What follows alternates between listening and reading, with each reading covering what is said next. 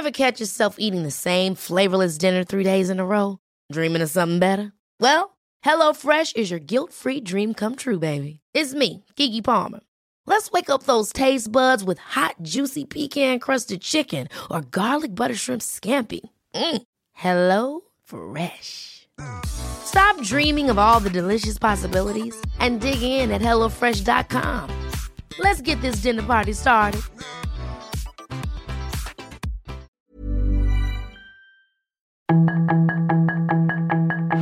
Tarde a tarde, lo que necesitas saber de forma ligera con un tono accesible. Solórzano, el referente informativo.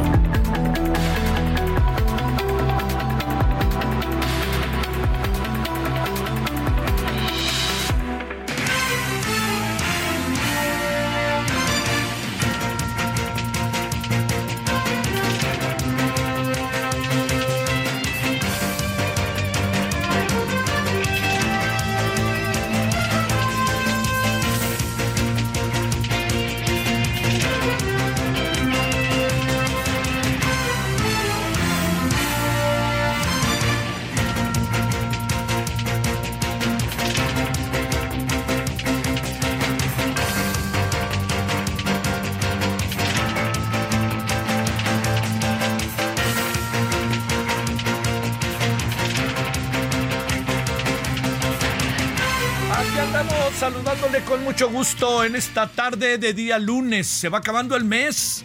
El siguiente lunes ya es octubre, ¿eh? Ahí nomás para ir, como dicen, normando su criterio. Y el viernes no hay clase, porque es el último de mes. Entonces se llevan a cabo las actividades magisteriales y de administración. Oiga, que son, ahora con los nuevos libros de texto, quisiera yo pensar que son de vital, siempre lo son, pero ahora más para, para estar atentísimos a todas las dudas que, que vayan surgiendo, ¿no? Eso es este muy, muy importante. Pues bueno, yo espero que haya tenido un buen fin de semana. Fue muy caluroso, por lo menos en la zona centro del país, en todo el país, ¿eh? Ahí en pocos lados. Pero ya se nos está acabando verano, ya entrará el otoño y ya entraremos este, en una etapa en donde empezará poco a poco a enfriar, a, a- a bajar la temperatura, porque enfriar en algunos lugares, pero en la Ciudad de México, así que digo, no, qué frío, pues la verdad que pues la verdad que no. Lo que pasa es que siempre el primer momento en que llega el frío se siente muchísimo, pero poco a poco este, la sabiduría del cuerpo humano en la mayoría de los casos va, va entendiendo y se va adaptando. Bueno, yo espero que haya pasado hasta ahora un buen día, reitero, que haya pasado un buen fin de semana. Hubo diversas actividades, eh, muchas actividades, mu- muchas... eh, muchas situaciones, muchas noticias, muchas noticias. Eh, se lo digo como con una, con un enorme, diría yo, este, con, con- una constante de la violencia, ¿no? Una presidenta municipal secuestrada, que ya entregaron a dos de las personas que iban con, él, con ella, pero allá de, de este, en Michoacán, del pueblo de donde es el pederasta Marcial Maciel, este, eh, de Michoacán, pero lo secuestraron en Zapopan, que es relativamente cerca la distancia. Bueno, luego este, también eh, muchos asuntos de lo de Chiapas.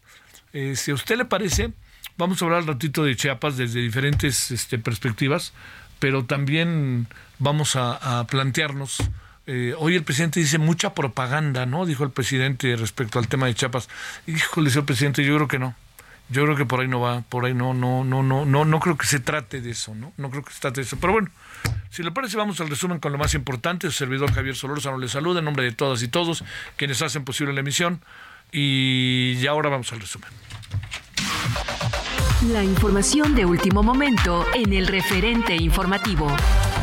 El presidente Andrés Manuel López Obrador dio a conocer que la Secretaría de la Defensa Nacional, la Sedena, presentó ya un plan de protección a Claudia Sheinbaum y Xochitl Gálvez rumbo a las elecciones del 2024. Las Comisiones Unidas de Gobernación y de Estudios Legislativos del Senado de la República aprobaron el proyecto de la nueva Ley General de la Población que, entre otros aspectos, establece la clave única de registro de población con fotografía como documento oficial de identificación. Un grupo armado privó de su libertad a siete jóvenes de entre 14 y 18 años de edad el pasado domingo en el municipio de Villanueva, Zacatecas. Así lo confirmó la Fiscalía del Estado sin que hasta el momento se conozca el móvil del secuestro. La Fiscalía de Puebla confirmó que dos hermanos se entregaron voluntariamente por la agresión contra un joven en Angelópolis. Ambos sujetos fueron detenidos y puestos a disposición de la autoridad judicial por su presunta participación en la golpiza que sufrió Ernesto Calderón el pasado 9 de septiembre. A cinco días de haber sido operado de la próstata, Rafael Caro Quintero fue trasladado hoy de regreso a una clínica de Toluca al penal del Altiplano, en el municipio de Almoloya de Juárez, Estado de México. La mañana de este lunes se reportó un supuesto choque entre dos avionetas en la comunidad de Galancita, municipio de Topía, estado de Durango. Hasta el momento se desconoce la cantidad de personas que viajaban a bordo de ambas aeronaves. Omar García Harfuch, ex jefe de la policía capitalina, se registró esta tarde para competir por la candidatura de Morena a la jefatura de gobierno de la Ciudad de México. Por su parte, la morenista Clara Brugada también confirmó su participación en el proceso para encabezar la coordinación de la defensa de la transformación. La Unidad de Asuntos Internos de la Fiscalía General de Justicia realiza una investigación para detectar posibles irregularidades de servidores públicos en el caso de la joven Montserrat Juárez Gómez, quien fue encontrada sin vida en un inmueble de la colonia Anzures en la alcaldía Miguel Hidalgo. Sus comentarios y opiniones son muy importantes. Escribe a Javier Solórzano en el WhatsApp 5574 50 26.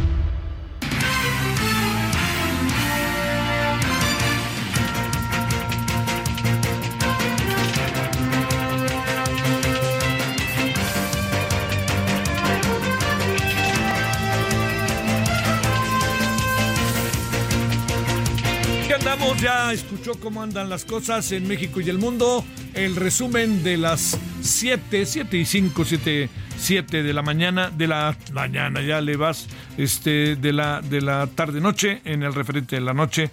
Eh, como todos los días aquí, eh, referente de la noche radio.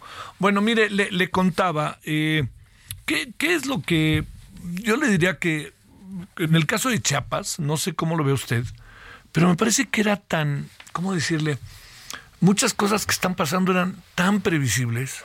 Eh, mire, yo siempre he creído, desde que tuve oportunidad de estar ahí y verlo en primera fila, que las cosas en, en Chiapas tienen un antes y un después, con el Ejército Zapatista de Liberación Nacional desde antes, pero irrupción el primero de octubre, primero de enero de 1994. Y yo creo que es algo que el país entero tendríamos que reconocer, ¿no?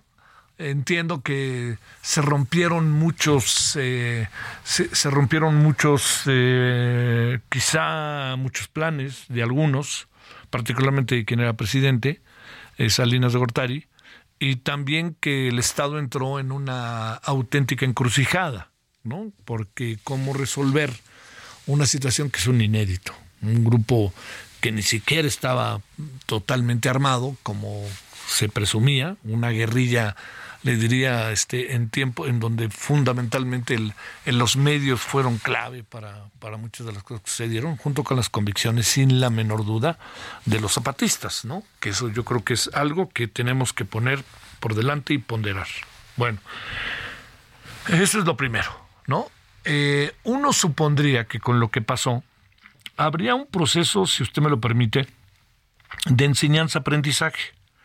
Algunos gobernadores sí lo entendieron, hicieron cosas en este sentido. ¿En el sentido cuál? Pobreza, inseguridad, indigenismo. Esos tres asuntos los, los atacaron en la medida de sus posibilidades. A veces muchas cosas no pudieron hacer. Eh, Pablo Salazar Mendiguchea, en opinión de servidor, es de los que es de los que más procuró la posibilidad de esta transformación. Se imaginar, no es fácil ser gobernador de Chiapas, ¿no? En un estado con tanta pobreza, con tantos conflictos intercomunitarios. Es difícil, muy difícil. Y luego esto agregue que si uno no tiene el apoyo del centro, pues ¿cómo le hace uno para transformar las cosas? Hay otras dos variables muy importantes a atender. Uno, el tema de que Chiapas es frontera, la frontera sur. Y segundo, que Chiapas tiene una gran, unos altos niveles de pobreza que dificultan enormemente la posibilidad de un desarrollo de no ser estructural. Y no se hizo. El presidente hoy eh, ahora sí que dígase lo que se diga, ha desarrollado una, un, gran, una, una, gran estrategia, gran en cuanto a este, aspiración, en, eh, con el objetivo de poner al sur del país en un mapa económico distinto del que ha venido teniendo y para integrar, a integrarnos todos más a desarrollos que sean más menos similares. No se va a poder, ¿eh? pero se pretende integrar y al integrar colocar de manera primera al sur con una infraestructura que le permita su desarrollo.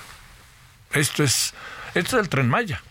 Eh, aunque no estemos muy de acuerdo con la forma en que se están haciendo las cosas. Esto es eh, dos bocas y esto es el AIFA. ¿no? Se está pensando hacia allá, hacia el sur del país. Bueno, con todo esto, lo que, lo que le planteo es que hemos vivido muchos años sin que los gobernadores, los gobiernos aprendan o entiendan, ¿no? Le digo, en mi opinión, Pablo Salazar hizo cosas sumamente importantes, entendió, además formó parte de las comisiones que negociaban todo el proceso de con los zapatistas y luego también la Cocopa, en fin, todo esto. Pero luego no podemos perder de vista lo que pasó con dos gobiernos. El primero de un señor que por ahí cayó, el señor Velasco, que era gobernador de Chiapas del Partido Verde, y luego apareció otro señor que es el que gobierna ahora, de Morena, Mr. Rutilio. Entonces, ellos, quizá con todos los diagnósticos que había, tenían elementos, elementos muy claros y muy definidos, como para saber cuáles eran los principales problemas a atacar. Una cosa es que uno ataque los problemas y otro que los pueda resolver. Pero si uno tiene un diagnóstico y el diagnóstico le va acercando, todo el diagnóstico, un buen diagnóstico, le va acercando a la solución de los problemas o a temperar los principales problemas que tengan que ver, por ejemplo, con violencia, violencia intrafamiliar, pobreza, desarrollo desigual. Lo puede uno decir, mete acá, mete acá, mete acá, mete acá. Pero luego llegan y cuando llegan los gobernadores pues están en el, en el, en el yo, ¿no? Y uno no alcanza a entender qué andan haciendo. A ver, yo, no, yo creo que la expresión del presidente no es correcta cuando él dice qué pasa con los cárteles, mucha propaganda, porque yo eh, hemos podido seguir de manera muy puntual y muy, este, muy, muy clara qué es lo que ha pasado en esta zona. Y lo hemos visto, hemos visto las reacciones, hemos visto lo que sucede, hemos visto todo esto en una cotidianidad que ha alcanzado a muchas zonas de Chiapas. En menor medida Tuxtla, pero usted vea lo que pasa con Tapachula, al que se junta niveles de inseguridad menores, pero altos flujos de migrantes que colocan, que le dan un giro de 180 grados a la ciudad. Y junto con Tapachula piensen otros, ¿no? le digo, Tuxtla, se eh, al ser la capital, está como más guardada, si usted me permite la expresión. Pero San Cristóbal de las Casas, la joya de la corona. El turismo de San Cristóbal de las Casas es mayúsculo, impresionante, maravilloso. Pues bueno, San Cristóbal ha estado viviendo el asunto a tal grado que este, la, la, la arquidiócesis ha pedido que, pues que la gente salga lo menos posible a la calle. Y a esto pidiendo, solicitando ayuda a la autoridad. Y la autoridad no hace mucho. Se resuelve el problema mandando de repente de la noche a la mañana todos los, los integrantes de la Guardia Nacional, todos los, este, todo, todo esto, ¿no? Soldados, todo esto, van a echar toda la caballería a la seguridad. Resuelve el problema, pues no pareciera que lo fuera a resolver, lo puede atemperar y como los eh, delincuentes, como dicen por ahí, no tienen un pelo de tonto, lo que hacen es hacerse un lado este, y ya regresarán al rato. Así como se lo estoy contando, al rato nos vemos. Y cuando digo al rato nos vemos, pues ya que se vayan, volverá otra vez todo a adquirir una dimensión bajo las actuales condiciones. ¿Por qué? Porque el problema es estructural. Y entonces, si no atacamos desde la vía estructural el problema, no tiene mucho sentido eh, ir tapando las goteras, para que usted me entiende, ¿no? En plena lluvia. Entonces, el tema, yo sí le quiero ser enfático. El tema Chiapas es un tema que tiene un diagnóstico fallido. Y sabe qué es lo que me parece todavía más delicado, que los dos gobiernos últimos, el actual y el verde, son gobiernos que están en una alianza. O sea, son gobiernos que están bajo la misma, bajo el mismo ámbito y el gobernador, cuando le preguntan, no quiere hablar del tema y se insinúa que es un asunto estatal cuando es un asunto del Estado. Estatal, me refiero a Chiapas, es un asunto del Estado. Con todo esto que le, que le ando planteando, lo importante es ver este, cómo enfrentar esto, porque yo le diría, preocupa enormemente, enormemente los aplausos a un cártel el de Sinaloa, sea una puesta en escena o no. Porque si es una puesta en escena, qué bien puesta, qué bien la hicieron. Y si no es una puesta en escena, pues imagínese usted lo que estamos viviendo y lo que está viviendo Chiapas en su esencia. Bueno, no, no, no se alcanza a apreciar que se esté atacando el problema de una desde una perspectiva integral, ¿no? Porque mire, uno supuso que con el zapatismo y con los muchos acuerdos, los muchos procesos de diálogo, todo eso, el Estado seguramente tendría que ser gobernado de manera muy distinta de como había venido siendo gobernado.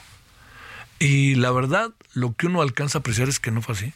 No fue así. El Estado ha seguido siendo gobernado igual. Hay un enorme centralismo y por eso le digo, yo, yo tengo una, este, una cierta esperanza, si se me permite, de que lo que, este, lo que está pasando con los migrantes, de lo que está pasando ahora con la delincuencia organizada, pues sea motivo de un sacudimiento brutal, porque digo, si no lo sacudió el zapatismo, que sacudió al país y en una de esas que tuvo una enorme influencia en el mundo entero, particularmente en América Latina, pues si no lo sacude todo lo que está pasando ahora, pues ¿para qué quiere? Pero ahí va el, perdóname, ahí va el otro nivel de preocupación. O el otro nivel de atención, de atención, es el hecho de que hay una tasa de desempleo alta en el Estado y que muchos jóvenes están siendo integrados entre a fuerza y por gusto con la delincuencia organizada. Déjeme cerrar contando, contándole una anécdota de algo que su servidor vivió en Apatzingán, Michoacán hace muchos años, cuando estaba la situación en Michoacán, perdóneme, cuando estaba la situación en Michoacán como está ahora. Iba a decir diferente, pero como está ahora. Y le voy a decir qué fue lo que pasó. Llegamos, trabajamos para otra empresa, ya no me acuerdo para cuál, pero, este, pero trabajamos para otra empresa. Eh, y entonces teníamos muy buena información, su servidor tenía muy buena información, como desde dentro ¿no? de lo que estaba pasando en Apatzingán. Entonces fuimos, eh, llegamos a muy buena hora, en estas cosas hay que llegar de día y irse de día. Entonces llegamos de día, nos metimos ahí a Pachingán y a Pachingán se encuentra como que será como un kilómetro de la carretera, ¿no? La que lleva a Lázaro Cárdenas. Entra uno a la ciudad, que es una ciudad mm, pequeña, pero es una ciudad grande que tiene un enorme zócalo y que cuando uno entra, eh, nosotros fuimos porque días antes había sido atacada una estación de radio que estaba en el centro de la ciudad. Nosotros no sabíamos por qué pudo haber sido eh, atacada una estación de radio. No, no veíamos el por qué. Y entonces, pues bueno, fuimos, platicamos con mucha gente, platicamos con los boleros, platicamos con el cuate de los tacos de la esquina y de repente sabíamos que nos venían siguiendo un joven en una de estas trocas, joven, joven, notoriamente como de 15, 16, yo creo que máximo 17 años, y venía de relativamente cerca de nosotros. Entonces eh, empezamos a platicar, platicamos, y alguien ahí muy amablemente le dije, oiga, pues ¿por qué? Pues, fíjese, ¿por qué este, atacaron la estación de radio? No, hombre, no, señor, no. ¿Sabe qué? Es que son bien tontos, dijo otra palabra. Son bien tontos. Le digo, ¿por qué? Porque querían atacar a los policías y algunos soldados que estaban en el hotel que está al otro lado de la calle y pensaron que la estación de radio era el hotel. ¿No? Y entonces, pues los de la estación se echaron a correr, que para qué quieren, no abrieron al día siguiente, pero querían matar a los que estaban ahí, porque se levantaban todas las mañanas incluso a hacer ejercicio ahí en, ese enorme terraza, y el hotel tenía una enorme terraza. Por cierto, el dueño del hotel nunca le pagaron todos los meses que se pasaron ahí, soldados militares, policías, etcétera entonces ya llegó el momento en, que llegue ese momento en donde hay que conversar con que a uno no está siguiendo, entonces me la acerqué de la manera más eh, decente posible y nada, le dije, oiga, ¿en qué le podemos servir? ¿Ustedes quiénes son? Así, ¿eh? ¿Tú quién eres? Pues ya, pues, yo sí me llamo así, hago esto, etcétera. Y me dice, ¿por qué vinieron? Bueno, es que tenemos esta información. Bueno, ya, pero ya se enteraron, ¿no? Ya, ya se pueden ir. No, no, queremos hacer unas entrevistas. ¿Por qué? Entonces, algo pasó que las cosas se fueron como suavizando. Y en el proceso de suavizar empezamos a conversar de otros temas y empezamos a conversar de él. ¿No? Le dije, pues ¿tú a qué te dedicas? Este, no, no, pues yo que soy, yo llegué aquí, al principio pues nada más estaba en una esquina viendo lo que pasaba, muy emocionado, ¿eh? Con su trabajo. Me logré sumar a la camioneta y tenía ahí un walkie-talkie de estos impresionantes y una de esas ermitas que se llaman AK-47. Entonces, ahí estábamos, empezamos a platicar, platicamos un buen rato. Le digo, oye, pero ¿por qué no estudias? No, pues estudiaba, pero ya para qué sigo estudiando si no me sirve de nada. Pero ¿cómo? Yo no, uno tratando de echarle ganas, espérame, mira. Que... le digo, ¿por qué no sirve de nada? Dice, por una razón, porque eh, lo que sucede es que, eh, eh, digamos, no tenía dinero para pagarle a el seguro social. Ay, ¿pero qué? ¿Ahora sí lo tienes? Ah, claro. Dice, mira, ahora tengo dinero para ir ahí al, al karaoke, para ir al tubo, para pagarle a el seguro social. Y pues me doy mis vueltas y además saqueando en esta camioneta. ¿Cómo ve? ¿Cómo ves? Le dije, pues, pues bueno, no, no dice mucho. Pero esto que le cuento hace exactamente, yo creo que no le exagero, 23, 13, yo creo que como 15 años o 14 años. ¿Usted cree que sea muy distinto lo que le acabo de contar de lo que está pasando ahora? ¿O se ha agudizado? Yo creo que se ha agudizado. 19.22 en la hora del centro. Vámonos con Diana Martínez. Mi querida Diana, ¿dónde andas? ¿No? Perdón, primero vamos a ir con Gerardo Moreno, perdóname, primero vamos a ir a, Sonora, a Hermosillo. Ya sabe, ahí donde hay un gobernador que coordina elecciones de Morena y él el secretario de Seguridad y diario hay hechos de violencia en su estado. Gerardo, cuéntanos, ¿cómo estás? Hola, ¿qué tal Javier? Qué gusto saludarte también al auditorio. Y pues efectivamente otra vez Sonora haciendo noticia con cuestiones de inseguridad. Y es que platicarte que la madrugada de este lunes falleció a balazos el periodista sonorense Jesús Gutiérrez Vergara, esto en el municipio de San Luis Río Colorado, mientras estaba platicando con un grupo de cuatro policías municipales quienes recibieron un ataque armado directo donde también falleció el oficial Juan Francisco Portela Hernández. Platicarte que los hechos se registraron a la una de la mañana fuera de un domicilio particular de la colonia Aviación que es hogar de uno de los elementos de la policía municipal. Ahí llegó un grupo armado que disparó desde un vehículo a los cuatro oficiales y al comunicador. Platicarte que en la, carpeta de investigación se estableció que se encontraban en un festejo fuera de horario laboral y Jesús Gutiérrez llegó a saludarlos, pues es vecino de este sector y terminó siendo ya catalogado como víctima colateral de este ataque.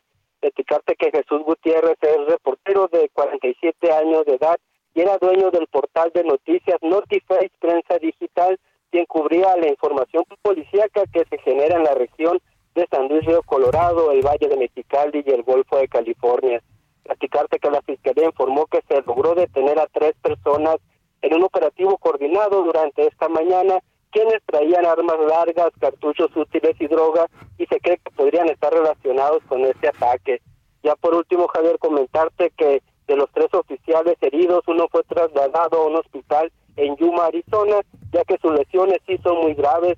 Otro está siendo atendido en un hospital de San Diego, Colorado, y se reporta delicado. Y el tercero está estable, pues sus heridas fueron en las partes de las piernas. Así la situación allá en San Diego, Colorado, Javier un colega fallecido más. Daños colaterales. Ay, ay, ay. Bueno, sale. Muchas gracias, querido Gerardo. Buenas tardes. Buenas tardes. Bueno, ahí tiene usted. ¿Sabe qué? Vamos, eh, le voy a contar en qué andamos hoy para que se dé una idea que tenemos de que hasta las 21 horas en hora del centro. Eh, hay eh, una información que lanzó el senador del Grupo Plural, bueno, en general el Grupo Plural, Emilio Álvarez y Casas, sobre lo que se viene el miércoles, que es seis meses de, del incendio en la, en la estación migratoria de Ciudad Juárez y vamos a hablar de... Eh, ¿Es cierto que el narcotráfico es el quinto generador de empleos en el país? ¿Cómo saberlo? Para pensarte y darle vueltas, ¿no? Vamos a hablar de ello. Pausa. El referente informativo regresa luego de una pausa.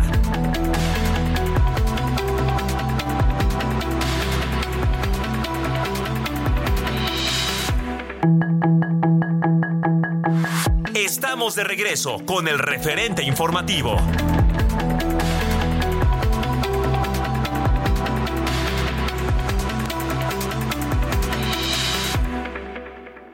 CAT promedio de 20.7% sin IVA vigencia el 2 de octubre de 2023.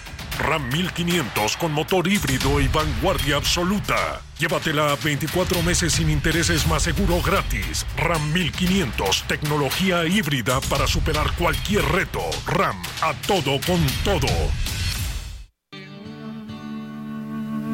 There's a sign on the wall, but she wants to be sure. Cause you know sometimes words have meanings.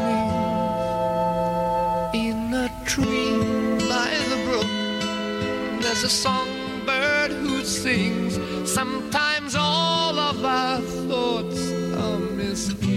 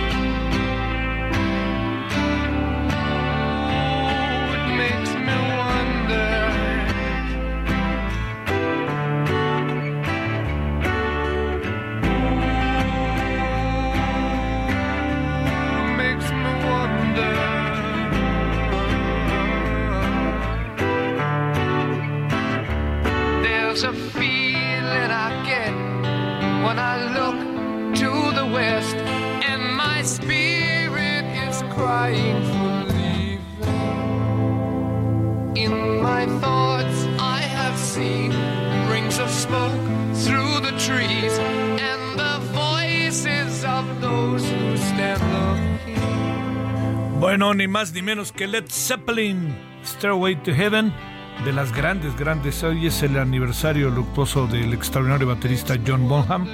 Es un grupazo. Este, yo y otra vez de Pitch Mode, ¿no? Hoy en la noche, a las ocho y media, que les fue muy bien todos los. ¿Lo viste? ¿No? ¿El sábado? Fíjate nomás. Es el día de la buena. Este, pues a mi hijo lo invitaron hoy. Pues que la goce, ¿no? Además lo invitaron allá arribita, que eso es lo bonito con ellos. Este, bueno, eh, vámonos eh, escuchando otro ratito a Stairway to Heaven de Led Zeppelin y regresamos.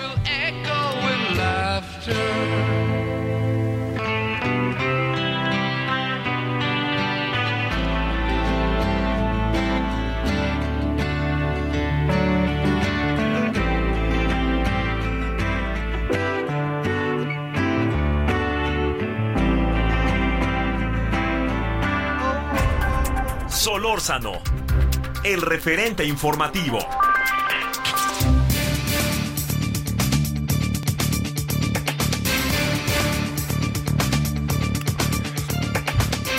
Le queremos agradecer, como siempre, que tenemos la oportunidad de conversar con él, con el senador Emilio Álvarez y Casa. Querido senador Emilio, ¿cómo has estado? El maestro Javier, con el gusto de saludarte. ¿Dónde y sí, andas? sí estuvo bueno el, el, el concierto de Depeche Mode, sí. Yo pude ir el, pude ir el sábado. No, hombre, qué una- Eh, sensacional. ¿no? Oye, yo no sabía que tenían tantísimos seguidores y Sí. me sorprendió tanto chavo, ¿eh? Sí. O sea, yo pues entendía ahí mi rodada y un poquito más abajo.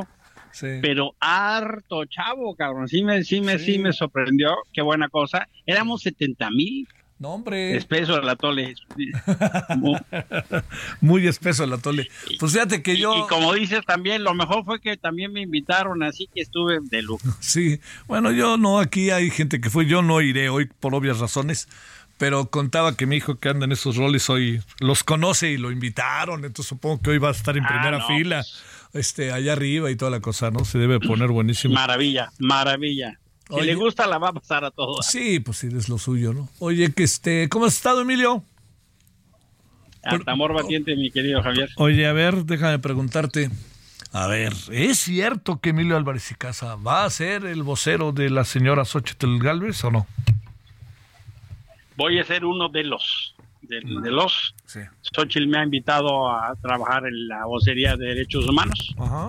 Eh, pues dirían, dirían los clásicos por razones obvias. Sí. Y, y sí, sí, sí, sí voy a estar en ese, en ese rol.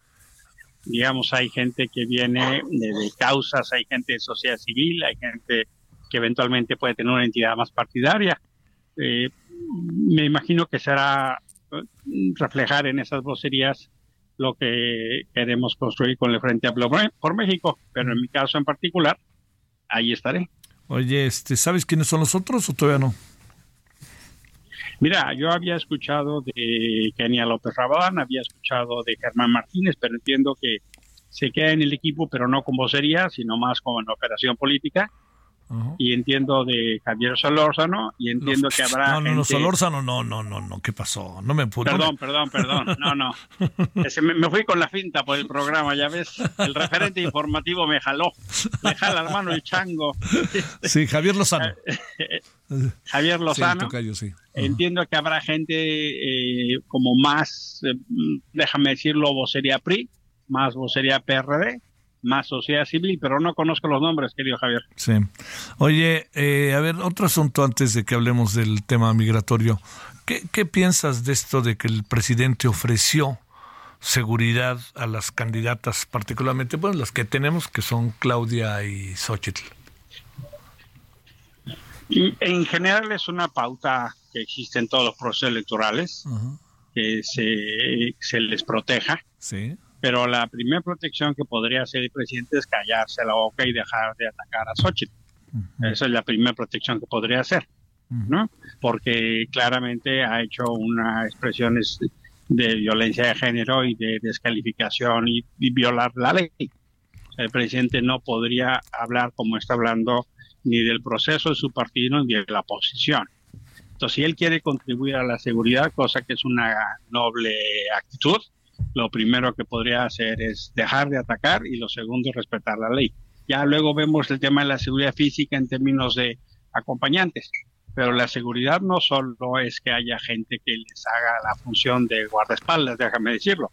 La seguridad es no contribuir a generar entornos inseguros vía la polarización y estar atacando a una de las contendientes todos los días. ¿sabes? Oye, este, en este sentido, el, ¿qué piensas de que el presidente lo- le dijo el INE lo que tenía que hacer y entonces dice, bueno, voy a poner una postdata y con todo y su postdata ya está este, eh, tomando otra actitud? Mira, a, a mí me, me preocupa por dos razones. La, la sistemática conducta de desatención del presidente de la autoridad electoral. Primero es porque es un tema de congruencia. Eh, todos nos acordamos, quienes vivimos esos momentos y que no probablemente ya lo saben, de una icónica frase que era eh, cállate chachalaca. Sí. Andrés Manuel se refería al presidente Fox en ese momento, Andrés Manuel candidato, reclamando las intervenciones del presidente. Eh, lo que hizo Fox en el 2006 queda tan menor, tan minúsculo con respecto a lo que está haciendo ahora el presidente López Obrador. Y lo segundo, porque el ejemplo de desacato a la ley eh, sí tiene un mensaje, porque si el presidente lo hace, ¿por qué no los demás? Y entonces ya está pasando con los gobernadores y pasa con militantes y pasa con seguidores. Entonces, eso lo que eh, va haciendo es descomponiendo el entorno para el proceso electoral. Eh, y las eh, intenciones de darle la vuelta a la ley, a la ley, a las referencias del INE, Y, no, no ayudan, Javier. O sea, eso lo que contribuye es a tensar más un proceso que de suyo es polarizante como un proceso electoral en un marco de contexto de una violencia no menor. Ya el 21 fue el año más viol eh, las elecciones más violentas y me parecería que ya tenemos suficientes, dicen eh, los clásicos fierros en el fuego como para estarle echando más fuego, ¿no? Este, pero eso no va a cambiar, ¿no, Emilio?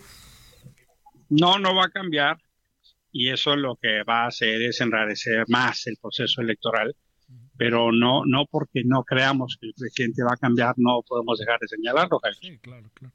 ¿Cómo ves el tema porque de... si no, eso lo, lo, lo, que ayuda es a la normalización de eso. Uh -huh. Y ese sí es el peor escenario. Sí, sí, sí.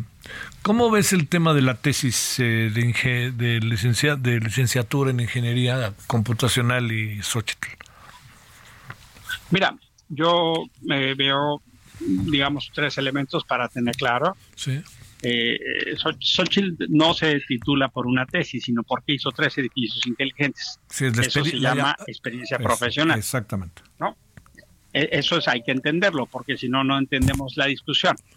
Segundo, eh, me parece que ella ha sido muy clara eh, y me, me, gusta su conducta de, de no negación, de no ocultar, no minimizar. Dijo, si, si la UNAM considera que me equivoqué y me retira el título, no hay problema, lo vuelvo a hacer. Y ese tipo de actitudes me encantaría que fueran más comunes, Javier. Uh -huh. Y la tercera, me parece que ha sido un ejemplo de una doble moral extraordinaria. Eh, en particular, muchos de la mayoría legislativa o del gobierno callaron como momias cuando el escándalo de Yamin Esquivel y ahora son los próceres de la pureza del plagio, ¿no? Eh, es una hipocresía más o menos grande. Eh, en este caso sí hay una notable diferencia, porque ella sí se titulaba con una tesis, que por cierto tiene que ver con un oficio cuya lógica es la legalidad y cumplimiento de la ley, que por cierto está en una función de la más alta que podría tener quien estudia abogacía, derechos o leyes, que es ser integrante de la Suprema Corte de Justicia. Y yo encuentro unas expresiones que me encantaría que hubieran salido a hablar cuando Yasmín Esquivel, ¿no? Y, y, la verdad es que los contrastes son notables, que te demuestra, pues, que eh, la palabra coherencia en este país cada vez más escasa. Pues sí, por ahí algo hay de cierto en todo esto, ¿eh? y más cerrando la puerta a que se sepa lo que piensa el, código, el Comité de Ética de la UNAM eh, a través de amparos, ¿no?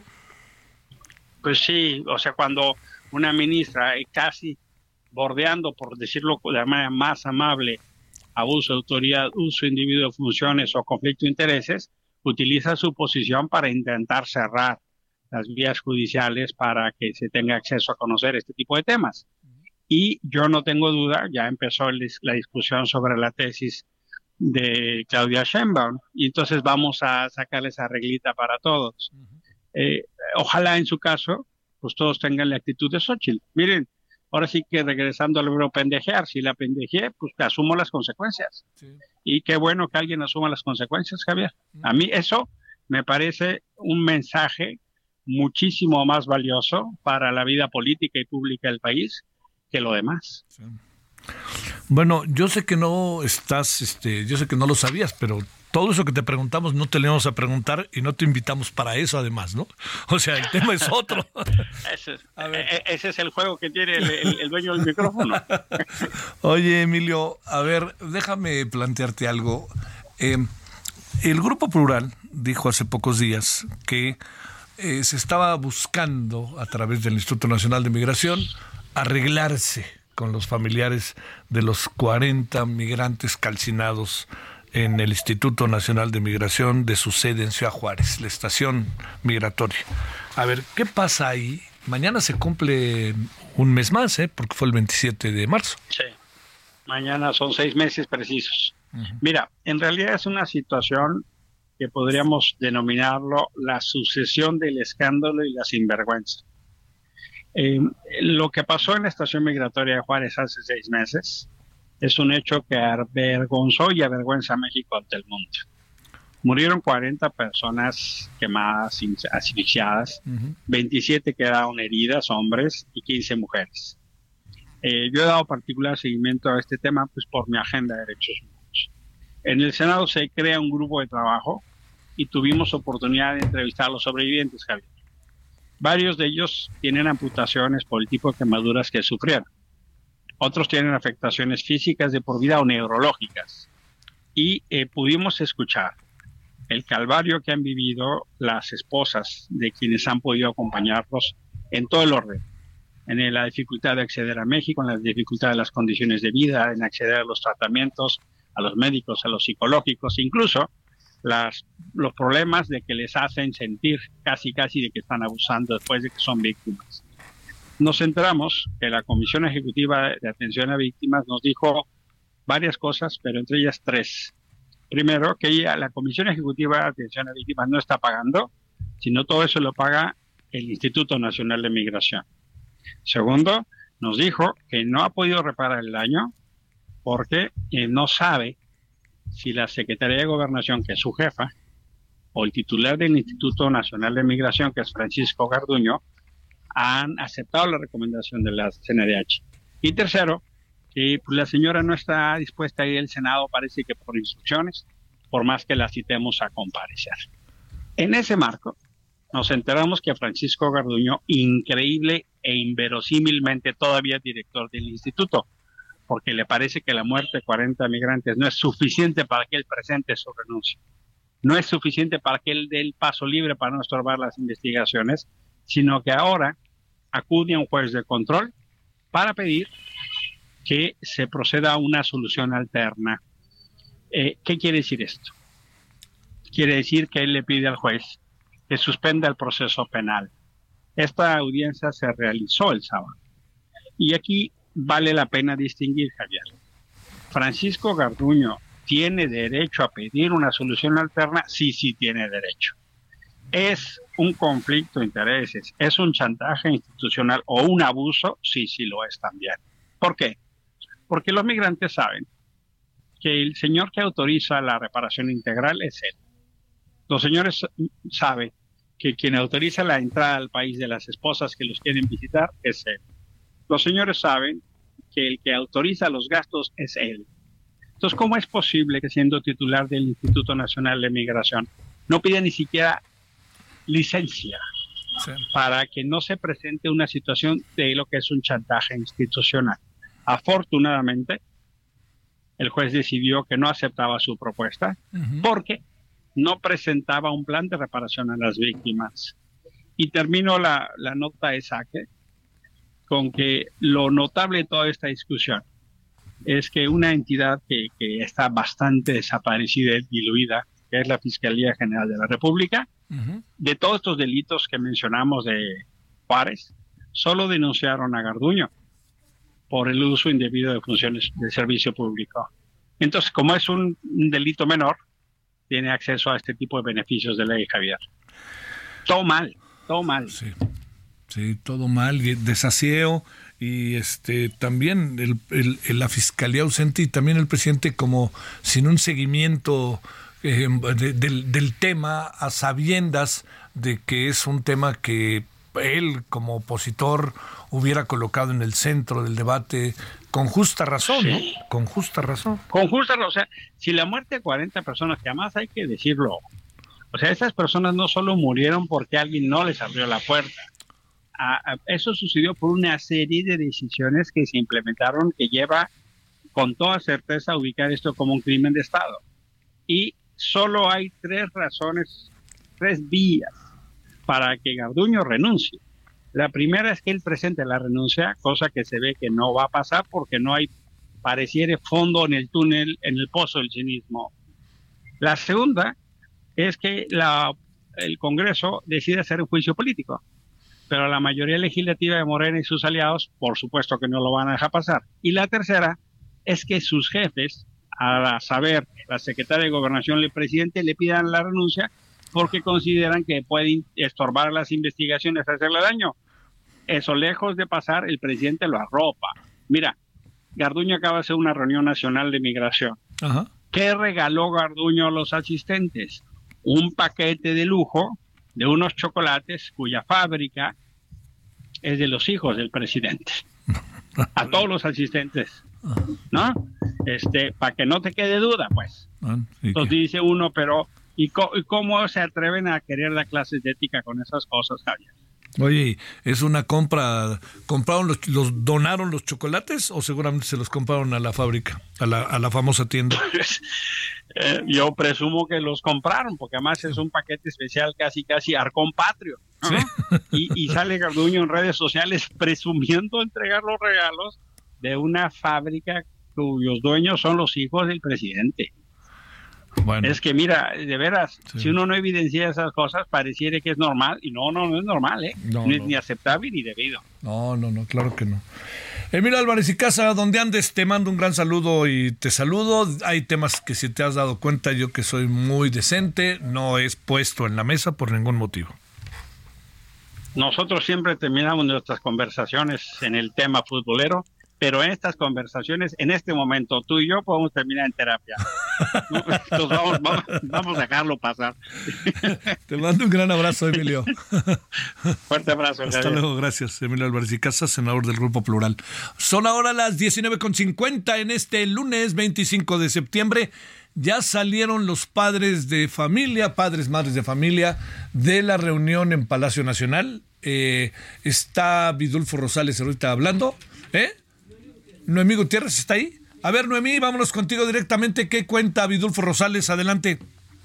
Hola, muy buenas tardes, Javier. Pues ya concluyó esta reunión de más de dos horas y media que tuvo los padres de los 43 normali- normalistas desaparecidos de Ayotzinapa con la secretaria de Gobernación, Luisa Alcalde, y también con el subsecretario de Derechos Humanos, Alejandro Encinas. Comentarte que Vidulfo Rosales, el abogado de los padres, está informando que en la reunión se les presentó una carta del presidente Andrés Manuel López Obrador, pero también un informe de la Secretaría de la Defensa Nacional y también eh, Alejandro Encinas, el subsecretario de Derechos Humanos, pues les presentó una nueva narrativa de los hechos. Sin embargo, dijo que el informe que le está presentando pues Sedena pues no tiene nada nuevo. Ya en este momento pues Vidulfo continúa dando estas declaraciones a los medios de comunicación. Algunos de los padres todavía continúan al interior de Palacio Nacional y comentarte que hace aproximadamente 20 minutos pues vimos que movieron la camioneta de la Secretaría de Gobernación para que ella pudiera salir por otro de los accesos de Palacio Nacional y pues no hablar nosotros entendemos con los medios de comunicación. Alejandro Encina salió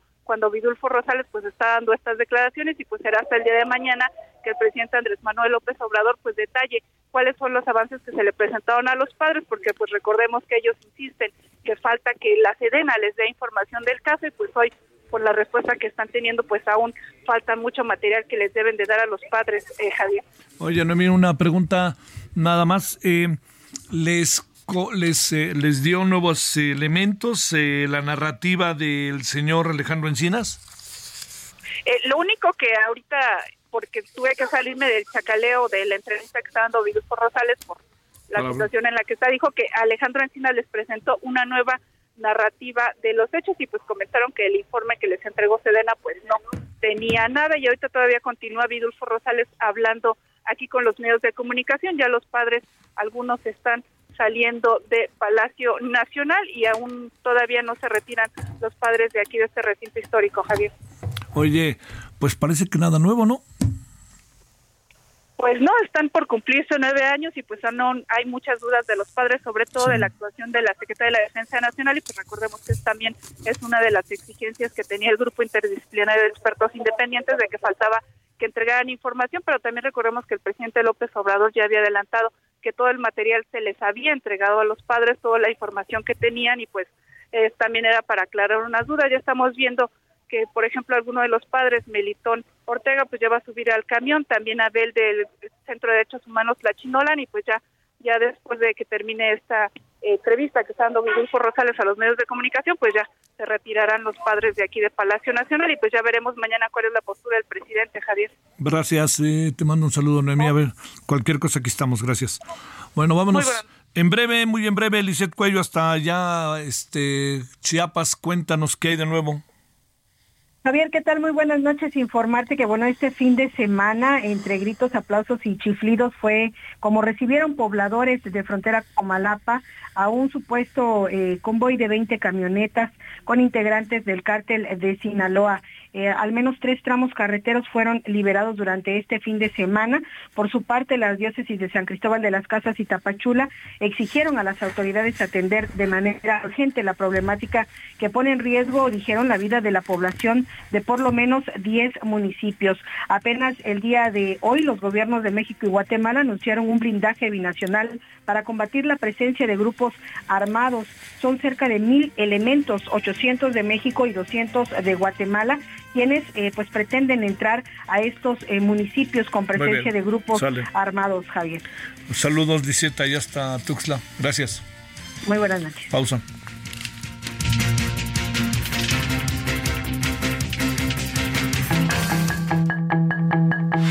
El referente informativo regresa luego de una pausa.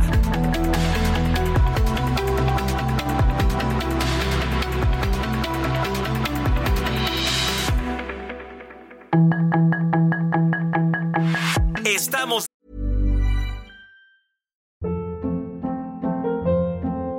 Hold up. What was that? Boring. No flavor. That was as bad as those leftovers you ate all week. Kiki Palmer here, and it's time to say hello to something fresh and guilt-free. Hello Fresh. Jazz up dinner with pecan-crusted chicken or garlic butter shrimp scampi. Now that's music to my mouth. Hello Fresh. Let's get this dinner party started. Discover all the delicious possibilities at hellofresh.com.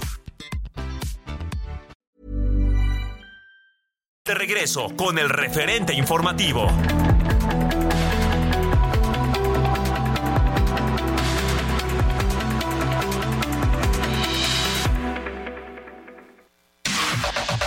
La información de último momento en el referente informativo. El ex candidato presidencial del PAN, Ricardo Anaya, criticó la participación de un contingente del ejército ruso en el desfile militar del pasado 16 de diciembre y la cancelación de la asistencia del presidente Andrés Manuel López Obrador al Foro de Cooperación Económica Asia-Pacífico en Estados Unidos y advirtió que el mandatario federal trae perdida la brújula. El coordinador general estratégico de seguridad de Jalisco, Ricardo Sánchez Berumen, y el fiscal del estado, Luis Joaquín Méndez, revelaron que tras las primeras investigaciones, la privación de la libertad en contra de la alcaldesa del municipio michoacano de Cotija, Yolanda Sánchez Figueroa, fue totalmente dirigida y planeada en contra de ella. El secretario ejecutivo del Sistema Nacional de Seguridad Pública reveló que entre enero y agosto 268 mujeres fueron asesinadas violentamente en el Estado de México, para un promedio de un caso cada 24 horas, lo que coloca a la entidad como la segunda más peligrosa para ellas, solo por debajo de Guanajuato que registró 283 casos en el mismo periodo. La Comisión Mexicana de Ayuda a Refugiados instaló este lunes en el Parque Ecológico Los Cerritos de Tapachula, Chiapas, una oficina móvil para evitar posibles brotes de violencia y estampidas que pongan en peligro la vida de los migrantes, cuyo flujo se ha incrementado en las últimas semanas y con la que se espera atender a cerca de 4.100 personas.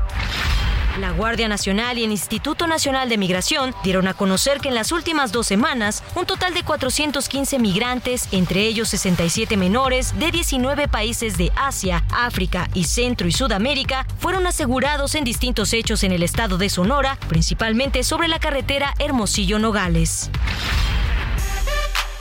A cinco meses del Super Bowl 2024, la NFL anunció que el cantante y bailarín Usher será la artista que se presentará en el show de medio tiempo el próximo 11 de febrero. La edición 58 del Super Bowl se celebrará en el Allegiant Stadium en Las Vegas, uno de los más nuevos y grandes en Estados Unidos, además de espectacular y modernos del mundo.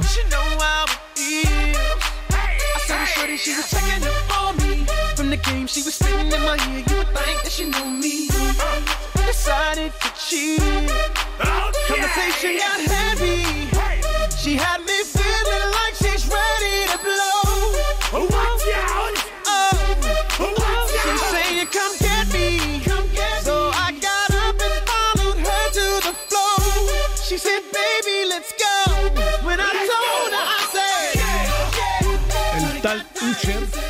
va a eh, ser parte del espectáculo del Super Bowl de medio tiempo. El, espectáculo de medio tiempo, ¿no? Del Super Bowl, eh, que se va a celebrar en Allegiant, Allegiant Stadium en Las Vegas. Ahí juegan los Raiders. Es un estadio, oiga, no, no, no sabe. Además, inmediatamente se ve. Es un estadio excepcional. Y ya sabe, están en esto que a mí me parece muy bien. La gente ya no llega a los estadios en su coche. Ya no llega en sus coches. Eso va a pasar con el Azteca en el Mundial, ¿eh? le adelanto, y con Guadalajara y con este Monterrey. Usted no va a poder llegar en su automóvil al estadio. Así es en todo el mundo ya, hombre. Dios, es una locura cómo entra uno sale, etcétera, ¿no? Supongo que los meros meros pues sí llegarán, supongo, ¿no? Así. Este, pero la idea es este evitar eh, no tener estacionamientos, evitar las aglomeraciones y en diferentes puntos se recoge a la gente a través de ciertas medidas de seguridad. Por ejemplo, boleto, el fan ID, todo eso. De aquí al 2026 las cosas van a ser totalmente diferentes cuando vayamos a los estadios. Yo creo que desde el año que entra en México va a empezar a pasar eso. Sobre todo porque el Azteca va a cerrar. El Azteca cierra a partir de enero y el América y el Cruz Azul se van a ir a jugar al Estadio de la Ciudad de los Deportes. Que va a tener que arreglarse el estadio, una parte, ¿eh? no del todo. No sé si ha ido últimamente al Ciudad de los Deportes, porque ahí también juegan fútbol americano en ocasiones ahí por temporada. Pero le voy a contar algo que está haciendo el, el dueño del Atlante, Emilio Escalante, ya tiene a su equipo que si el Atlante hoy, el Atlante hoy puede acceder a Primera División tiene el estadio, tiene fuerzas básicas, tiene todo lo tiene perfectamente bien y además tiene lana y este y le gusta el Atlante y es atlantista a morir. Bueno, pero entonces lo que va a pasar es que los vestidores, por ejemplo, ya están muy arreglados. Y luego también hay, hay una escalera, quienes conocen el estadio, hijos de la mañana, es una escalera no sé de cuántos escalones.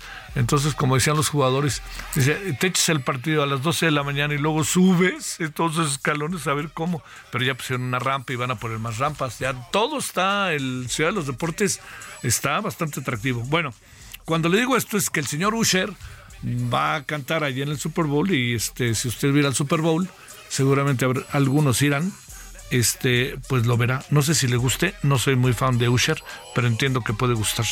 Ahí será uno, es uno de los, eh, es un cantante tejano que es de los más influyentes, por cierto, de, de su generación. Bueno, vámonos a las 20 con 6 en la hora del centro, lunes 25 de septiembre 2023, Heraldo Radio, y estamos aquí en el referente radio de la tarde-noche. outfits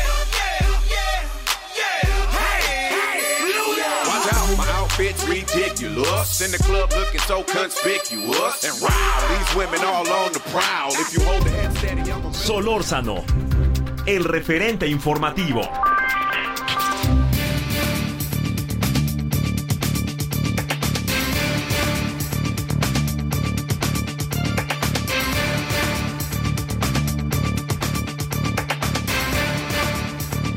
De vuelta con una cantidad de asuntos que tiene que pasan por el tema de la violencia que para qué quiere.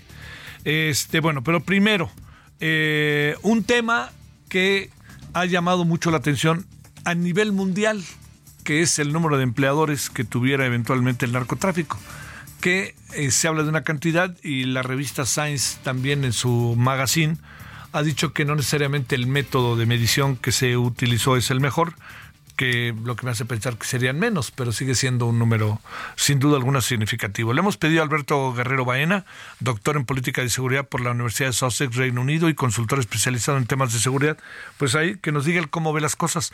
Querido Alberto, otra vez y en lunes, para que no digas, ahí vamos por ti otra vez. Muchas gracias, ¿cómo has estado? Hombre, Javier, muchísimas gracias, muy buenas noches. Bien, y la verdad bastante interesado en este artículo que dejó de una manera póstuma nuestro amigo Alejandro Jope, que creo que en este sentido causa mucho interés porque más allá de la metodología, creo que el manejar datos reales, sobre todo más allá de los números, más allá de lo que tú puedes interpretar, la industria del crimen organizado, la industria del narcotráfico y todo aquello que engloba estos grupos delincuenciales, pues no solamente se ha centrado únicamente en mano de obra operativa, que en todo caso serían sicarios, gatilleros, sino también inclusive informantes, gente que de alguna manera ha, ha venido hasta dan, dejándole sus propios negocios caseros. Por el otro lado, por ejemplo, hace rato que platicabas el tema de Apatzingán, ahorita en Apatzingán se confiscaron 163 máquinas este tipo casino, que son parte también de esa estructura del crimen organizado y que cada mes les dejan alrededor de 12 mil pesos. Entonces, imagínate toda esta serie de personas que poco a poco han ido reclutando y sobre todo cómo es que esta eh, puede llegar a ser una industria bastante, tristemente bastante interesante y que está por encima de otras que están legalmente constituidas. Sí, oye, dice en un tuit Viri Ríos que acá hay una respuesta también publicada en Science Magazine que cuestiona severamente la metodología para llegar al dato. Model, eh, modeling Cartel Size to Inform Violence Reduction. ¿Qué piensas saber para que entremos primero por si ese es el número de personas, si no es el número de personas, esto es una exageración? ¿Qué, se puede tener? Este, y más con un, digo, conocimos a Alejandro Ope, un hombre profundamente serio, junto con las otras dos personas con las que trabajó el estudio. Mira, yo creo que en ese sentido, Alejandro, digo, para que se esté distribuyendo este artículo de una manera serie póstuma y sobre todo tomando en cuenta el tipo de metodología que se utilizó con números exactos, con fórmulas que de alguna manera explicaron ellos la metodología dentro del artículo. O sea, yo, yo tengo el artículo en original y se explica a manera de gráficas, en manera también numérica y sobre todo con unas redes de macrocriminalidad y sobre todo eh, la explicación de las alianzas, de las rivalidades que hay entre cárteles de la droga y sobre todo en estas circunstancias el simple hecho de cómo se lleva a cabo el reclutamiento y estas redes donde de, alguna forma se establece la población, el número de personas que están reclutadas, el tipo de conflicto que se está llevando a cabo. Yo la verdad te soy honesto, sí le veo mucha seriedad al trabajo que se desdobló y por el otro lado, pues se me hace interesante que sin duda la perspectiva es eh, que han hecho es alrededor de 200 personas que de alguna forma son bajas de manera mensual, por lo tanto sí es algo creíble. Y sobre todo los números donde ellos establecen un parámetro, se habla de un total de 175 mil miembros del, de los cárteles, en este caso de activos, pero te establece ciertos porcentajes, por ejemplo, 17.9 del cártel Jalisco, 8.9 del cártel de Sinaloa, 6.2% de la nueva familia michoacana y así te lo va estableciendo de una manera que puede ser bastante creíble. Yo la verdad sí le doy mucha mucha seriedad al trabajo porque también coincide con otras circunstancias de carácter social, sobre todo viendo y tomando en cuenta tristemente cómo está incendiado el país y sobre todo cómo es que en algunas zonas de carácter, eh, en unas zonas geográficas, pues sinceramente los gobiernos han dejado de hacer su trabajo. Oye, eh, a ver, digamos, entendiendo metodología, viendo realidades diversas del país, te pregunto, este, ¿alcanzas a, alcanzas a, ver, mirar, entendiendo que hay un alto nivel de subjetividad, ¿no? En, en lo que puede ser la respuesta, ¿alcanzas a apreciar que sí la cifra puede andar por ahí? Más o menos, yo creo que alrededor de uno, yo desde mi humilde punto de vista, yo, yo considero que si hay un acercamiento a la realidad, tomando en cuenta de que, como te mencioné, no solamente consideres el simple hecho de operadores y de personal bélico o de sicarios o de expendedores. Es toda una industria alrededor del crimen organizado que de entrada, como te comentaba hace un momento, se puede considerar desde, desde personas que quizás de carácter coyuntural por 200 o 300 pesos han sido cooptadas para alguna información o quienes trasladan en algún modo la droga de un municipio a otro, todas estas personas que extorsionan, gasolineras que inclusive tienen que pasar una cuota al crimen organizado pueden considerarse dentro de esta esfera. Entonces yo sí lo veo creíble que de alguna manera se considere únicamente el estudio desde la perspectiva o quizás desde el punto de vista de algunas personas como una situación netamente bélica, creo que hay que situarse en terreno para ver la realidad de las cosas y cómo es que el crimen organizado va más allá de lo que nosotros creemos, está en prácticamente impregnados todos los aspectos de la vida cotidiana y para un para muestra basta un botón. Démonos una vuelta en las zonas de tierra caliente en Michoacán y creo que ahí podremos entender cómo es que se invade todas las esferas de la vida social y productiva de México. Sí, sí, sí. Oye, a ver, este, siguiendo como en la misma línea, el presidente le da una lectura que a mí no me parece muy precisa a lo que sucedió el fin de semana allá en algunos municipios de Chiapas que dice es pura, es mucha propaganda, dijo, así lo expresó. ¿Qué, qué piensas de eso con Chiapas? ¿Es mucha propaganda o cómo, cómo tendríamos que, que también este, entenderlo y tener una narrativa en torno a lo que pasa, tratando de tener el, el justo medio de las cosas? Mira, yo creo que en este sentido utilizar estas imágenes que surgieron el fin de semana en Chiapas para descalificar en todo caso una situación que sucede abiertamente. Chiapas, como lo hemos comentado en algunas ocasiones, es la puerta de entrada de muchísimas situaciones, desde el problema de la migración que tenemos, por el otro lado, inclusive la puerta de algunos grupos fundamentalistas islámicos, por decir de esta manera, porque también en Chiapas ha sido la puerta de entrada de estos grupos. Por el otro lado, el crimen organizado que de alguna manera se ha ido metiendo y que han ido rivalizando y que en este sentido, pues, el propio, estos, estos grupos ¿Qué, qué, te da a entender la imagen? Que ya hicieron una base social y esta base social es con base en una, algún estudio previo que ellos realizan porque ya el crimen no, no, no está trabajando de manera empírica, ellos saben dónde y cómo llegar y bajo qué circunstancias operar. Por ejemplo, en este caso llegan entregan despensas, entregan algún artículo de primera necesidad, la gente los ve, los aplaude y los ve como unos libertadores, situación que debería de ser para las fuerzas del orden mexicanas y que no está sucediendo así. Sí, porque además, eh, digamos, yo decía, si es una puesta en escena hay que felicitarlos, pero si no es una puesta en escena hay que preocuparnos. De las dos maneras hay que preocuparnos, pero caray, hay como muchas evidencias de que lo que pasó ahí pasó. No, y pasó y desgraciadamente, eh, pues sabemos que Chiapas está envuelto en una serie de situaciones de carácter coyuntural bastante difíciles donde pues prácticamente el ser la puerta del sur pues también ah, desde el olvido que tú explicabas magníficamente hace rato, por el otro lado el tema de los grupos que se han ido infiltrando y por el otro lado la falta de gobierno que ha habido históricamente desde hace algún tiempo en Chiapas, donde pues se privilegian otras actividades por encima de lo que realmente tendría que estar ahí. Ahí el crimen organizado pues prácticamente igual ha sentado sus reales en prácticamente todos y cada uno de esos sectores cotidianos que hay. Uy, a ver, este, hagamos un punto y seguido. Eh, eh, digamos, la, la, el gobernador de Michoacán dice, este, no pidió ayuda, no pidió seguridad, rectificó la señora Yolanda Sánchez, alcaldesa de Cotija. Este, como sea, eh, la habían amenazado y la se la llevaron y la metieron allá, se la llevaron, ya entregaron a las dos personas que iba con ella, es todo ello en Zapopan. Este, pues al final, aunque sea Zapopan, es este Michoacán, ¿no?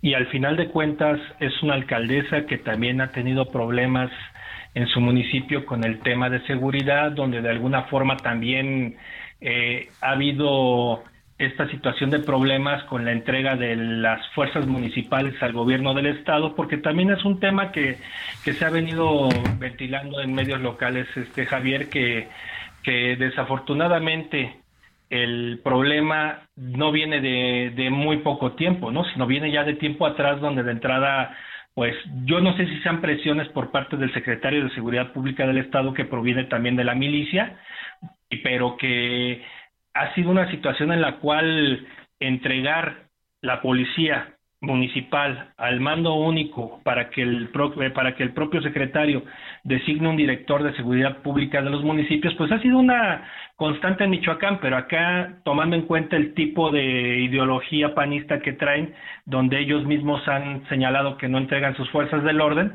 pues también se ha generado una rivalidad y por el otro lado pues también el tema del crimen organizado que pues se ha metido a toda esa zona que está pegada entre entre Michoacán, Jalisco y, desgraciadamente pues es la forma de operar. Aquí, en este sentido, como lo dijo la Fiscalía de Jalisco y le doy totalmente la razón, el tema ha sido totalmente dirigido hacia quizás pacificar o apaciguar en todo caso estas actitudes que ha tenido la propia alcaldesa, porque al parecer se presume una colusión entre algunos, eh, vamos a decirlo, algunas policías estatales junto con el cártel Jalisco y que han ido a amenazar a las autoridades del municipio de Cotija. Bueno, híjole. Bueno, además yo decía al inicio, Alberto, no se nos olvide que en Cotija estaba este pederasta llamado este Marcial Maciel. Eh, pero a ver, para, para concluir, eh, te, te, diría, eh, híjole, no, no quisiera uno ni siquiera suponer ni insinuar, pero es el cártel Jalisco Nueva Generación, ¿verdad? Se puede confirmar, ¿no? Sí, de hecho está, está totalmente confirmado porque al final de cuentas es la, es la fuerza delictiva que predomina en esa zona. Esa zona es pegada a los altos de Jalisco, pegada un poco al Bajío y que de entrada pues ha sido dominada históricamente, digo, en tiempos recientes por esta agrupación. Entonces, amén de todo ello, pues ha sido esa parte más la colusión de algunos oficiales de la Policía Estatal, más por el otro lado, pues todo el tema politiquero que se ha venido dando, porque ha sido politiquería tomando en cuenta de que pues al final muchos de los alcaldes, yo creo que no solamente de Michoacán, sino del país, se están expuestos a esta situación y por el otro lado pues se revela en todo caso la fragilidad de los municipios en torno a estas situaciones. Lo que no deja de llamarme la atención, Alberto, es que dijera, bueno, es que no quería vigilancia, ¿no? Híjole, caray. ¿Qué hacer antes? ¿Qué yo, hacer yo creo que en este sentido, Javier, eh, el gobernador tiene por ahí algunos temas pendientes que tendría que soslayar y uno de ellos, como se lo dije en una ocasión anterior, él siendo parte de la Comisión de Seguridad en la legislatura pasada del Congreso, tendría que haber tenido nociones de lo que está sucediendo. Al parecer creo que no, y sobre todo tomando en cuenta también que el, secretario de Seguridad Pública no le rinde al gobernador, sino le rinde al general secretario de la Defensa Nacional. Híjole, híjole. Bueno, este, ni saber, ni, ni, ni, la más mínima hipótesis de lo que pueda pasar y mejor casi que ni hablar de ello, ¿va? Desafortunadamente, mira, el tema, el tema del, de este, de este secuestro, este levantón, como lo han llamado, sí. pues es una situación en la cual, pues desgraciadamente ilustra lo que muchos alcaldes, este, no como te digo, no solamente michoacanos, sino del país viven día con día, sobre todo con el temor de que en algún momento lleguen los grupos del crimen organizado, les impongan funcionarios, les impongan eh, directores de seguridad pública y los de, y dejen hacer y dejar pasar. Y desafortunadamente el Estado y la Federación, pues tomando en cuenta la bandera ideológica, es como deciden si ayudan o no ayudan. Te mando un gran saludo, como siempre, Alberto Guerrero, Guerrero Baena. Gracias que estuviste con nosotros. Un abrazo, Javier. Muy buenas noches. Gracias. Bueno, 20 con 21 en la hora del centro. Vamos hasta Jalisco, allá a Guadalajara, para conocer cómo se dieron las cosas y cómo se ven desde ahí lo que sucedió con la el secuestro de la alcaldesa de Cotija. Mayeli Mariscal, ¿cómo estás, querida Mayeli? Buenas noches. Muy buenas noches, Javier. Buenas noches también a todo el auditorio. Pues este secuestro, esta privación de la libertad a la alcaldesa Yolanda Sánchez Ocurrió la tarde del sábado alrededor, casi de las 7 de la tarde a las 18.55, es lo que informan las autoridades en su reporte. Y es que ella acudió, eh, o bueno, vi, viajó desde Cotija acá a Jalisco, estaba en el municipio de Zapopan saliendo de una plaza comercial. Esto eh, pues ocurre en el eh, Boulevard Puerta de Hierro, esta eh, plaza comercial. Cuando salen, toman un coche de alquiler y bueno, sujetos armados que se presume pues ya estaban vigilando o esperando su salida. Las persiguen, ella, la alcaldesa, se encontraba acompañada de otras dos mujeres, llegar al cruce de Patria y la calle Gabriel de Anuncio es que eh, pues eh, hacen este o cometen este secuestro se la llevan y bueno, estas dos mujeres que acompañaban a la alcaldesa ya rindieron también declaración ante las autoridades. Decían en un videomensaje la Fiscalía y la Coordinación de Seguridad que eh, ya se analizaron también los videos, ya tienen algunas posibles rutas de escape, incluso vehículos que pudieran haberse utilizado para estos hechos. Sin embargo, todavía no hay detenidos y bueno, ya eh, el día de hoy no se ha dado a conocer más información. Esto pese a que el coordinador de seguridad, Ricardo Sánchez Berúben, se comprometió a que estarían haciendo cortes a lo largo del día eh, conforme fuera surgiendo la información. Y también decía el fiscal Luis Joaquín Méndez Ruiz, estaba revisando con Michoacán las autoridades de esa si es que la alcaldesa tenía abierto algún proceso, proceso en el cual estuviera eh, siendo amenazada y pues que tuviera relación con esta con este secuestro. Sin embargo, esto tampoco se ha confirmado. solamente existe esta presunción y bueno, una de las líneas de investigación pudiera ser esta y obviamente se presume la eh, intervención de grupos del crimen organizado, puntualmente del cártel Jalisco Nueva Generación, así lo han manejado. Eh, hasta estos momentos, repito, no hay nuevos avances, Javier Auditorio, solamente lo que el día de hoy por la mañana informaron las autoridades de Jalisco. A ver, muy en breve nada más. Iba con dos amigas y llevaba seguridad, llevaba guaruras. No se, no se ha dicho eso, creo que no, solamente ellas salen de esta plaza comercial, toman un vehículo de alquiler y es ahí eh, cuando se da esta persecución. Qué cosa, bueno. Mayeli, gracias, buenas noches. Muy buenas noches. Vámonos eh, cerrando para esta media hora. Karina García, ¿qué pasa en Oaxaca? Adelante, Karina. Adelante, Karina, ¿me escuchas?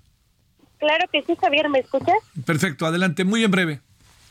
Gracias, Javier. Pues informarte que nuevamente María Elena Ríos Ortiz, saxofonista eh, oaxaqueña, pues denunció que se encuentra en riesgo su vida y es que su caso lo lleva ahora la jueza María Elena Quevedo Sánchez, quien ha sido señalada de liberar a presuntos feminicidas. Y es que comentarte que a través de sus redes sociales, la saxofonista alertó a las autoridades sobre este hecho y que pudiera encauzar la libertad de el exdiputado local priista aquí en Oaxaca, quien fue quien eh, orquestó pues el ataque con ácido en su contra. En este sentido, pidió al Tribunal Superior de Justicia del Estado pues, tomar cartas en el asunto, Javier. Te mando un saludo, gracias, Karina. Buenas noches. Pausa. El referente informativo regresa luego de una pausa.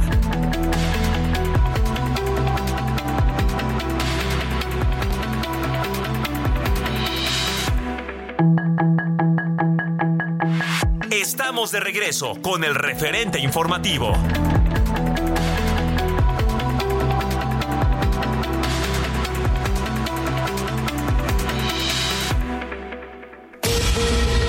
Unos días de haberse reunido con su homólogo de Estados Unidos Joe Biden, el presidente de Ucrania Volodymyr Zelensky anunció la llegada a su país de los primeros tanques Abrams prometidos a principios de este año por Washington y agradeció el apoyo de todos sus aliados. El Observatorio Sirio de Derechos Humanos informó que al menos 19 personas murieron este lunes por choques entre las fuerzas kurdas y miembros de milicias locales en la provincia de Deir al-Sur, donde hace dos semanas había cesado una oleada de violencia. Al recibir a una delegación del Centro de Investigación e Información para la Protección de los Menores de Latinoamérica, el Papa Francisco pidió que se preste atención al problema muy grave de la pornografía infantil y a las que definió como víctimas sofisticadas de esta sociedad de consumo. El expresidente de Estados Unidos Donald Trump visitó una tienda de armas en Carolina del Sur como parte de su gira de campaña electoral y dijo que quería adquirir una pistola semiautomática, aunque los periodistas que cubrieron la visita aseguraron que al final no realizó la compra. El Ministerio de Finanzas de Marruecos confirmó que un total de 56.674 casas resultaron dañadas en el sur del país, de las cuales el 32% se derrumbaron completamente a causa del terremoto de magnitud 7 del pasado 8 de septiembre, que dejó un saldo de más de 3.000 muertos y 5.500 heridos.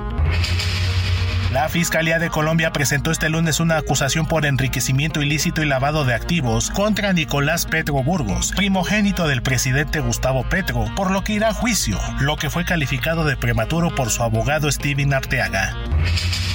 La dictadura de Venezuela calificó de falsas las acusaciones hechas por la Misión Internacional Independiente de Naciones Unidas sobre las violaciones de derechos humanos en el país caribeño y el crecimiento de la represión selectiva contra líderes sociales y políticos. Para el referente informativo, Héctor Vieira.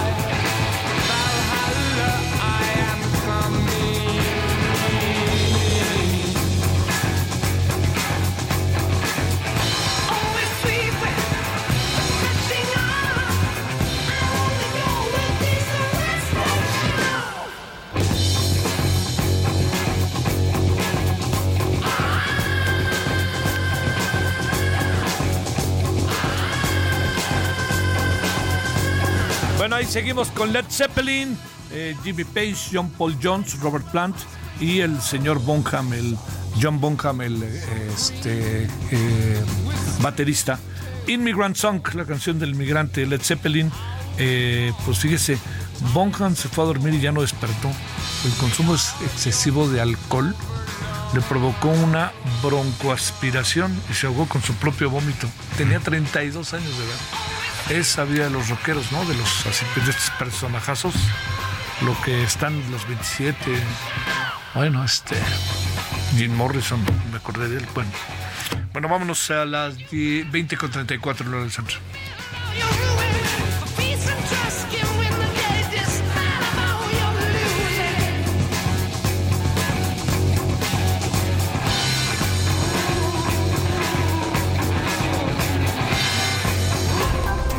Solórzano, el referente informativo.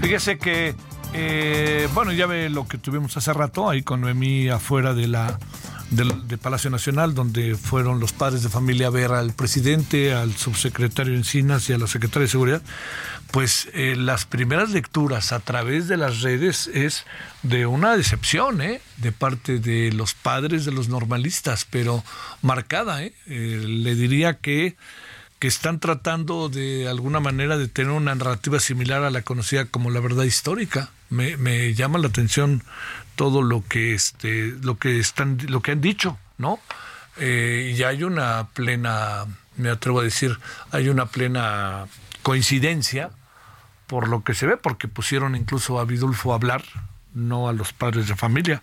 Asunto de focos rojos eh de focos rojos porque este nos echamos para atrás eh nos echamos para atrás y quieren al GEI otra vez y este en sentido estricto esto sería un, si usted me lo permite, pues un, un elemento de enorme adversidad para un gobierno que prometió resolver el asunto estas últimas consecuencias y después de cinco años, cuatro años, pues ahora resulta que traemos esto y así le responden al presidente en función de la investigación que ha hecho el gobierno. Bueno, vámonos a las 20. En la noche tendremos algo sobre esto en el eh, referente de la noche televisión. Bueno, Jesús Chavarría, crítico de cine. Jesús, ¿cómo has estado? Muy bien, pues acá este, escuchando, escuchándote estos, eh, estas cosas que están sucediendo, Javier. Acá andamos. Acá andamos. A ver, ¿qué tanto se va resolviendo el problema de la huelga en Hollywood? ¿Sí se resuelve o nomás se resuelve parcialmente? A ver, cuéntanos, mi querido Jesús, ¿de qué se trata?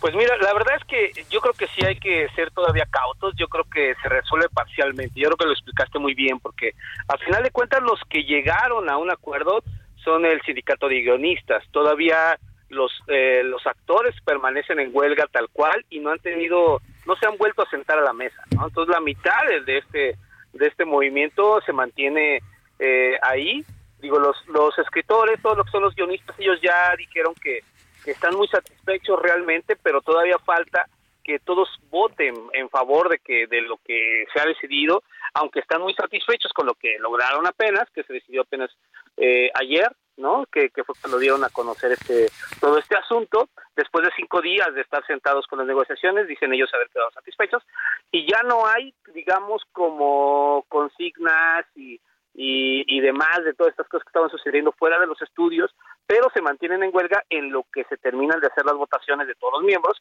para que termine aprobándose y acepten los términos. Pero los actores siguen sin sentarse otra vez a la mesa, entonces eh, pues la mitad del conflicto se mantiene. Uy, uy, uy, uy, a ver, esto está muy, digamos, en términos, eh, claro, supongo, a ver, espérame, este, Jesús, son negociaciones separadas. Una cosa son las demandas de los escritores y otra muy distinta a la de los este, actrices y actores, ¿no? Así es, así es. Aunque están dentro de, digamos que se solidarizaron unos con otros, eh, las negociaciones van aparte.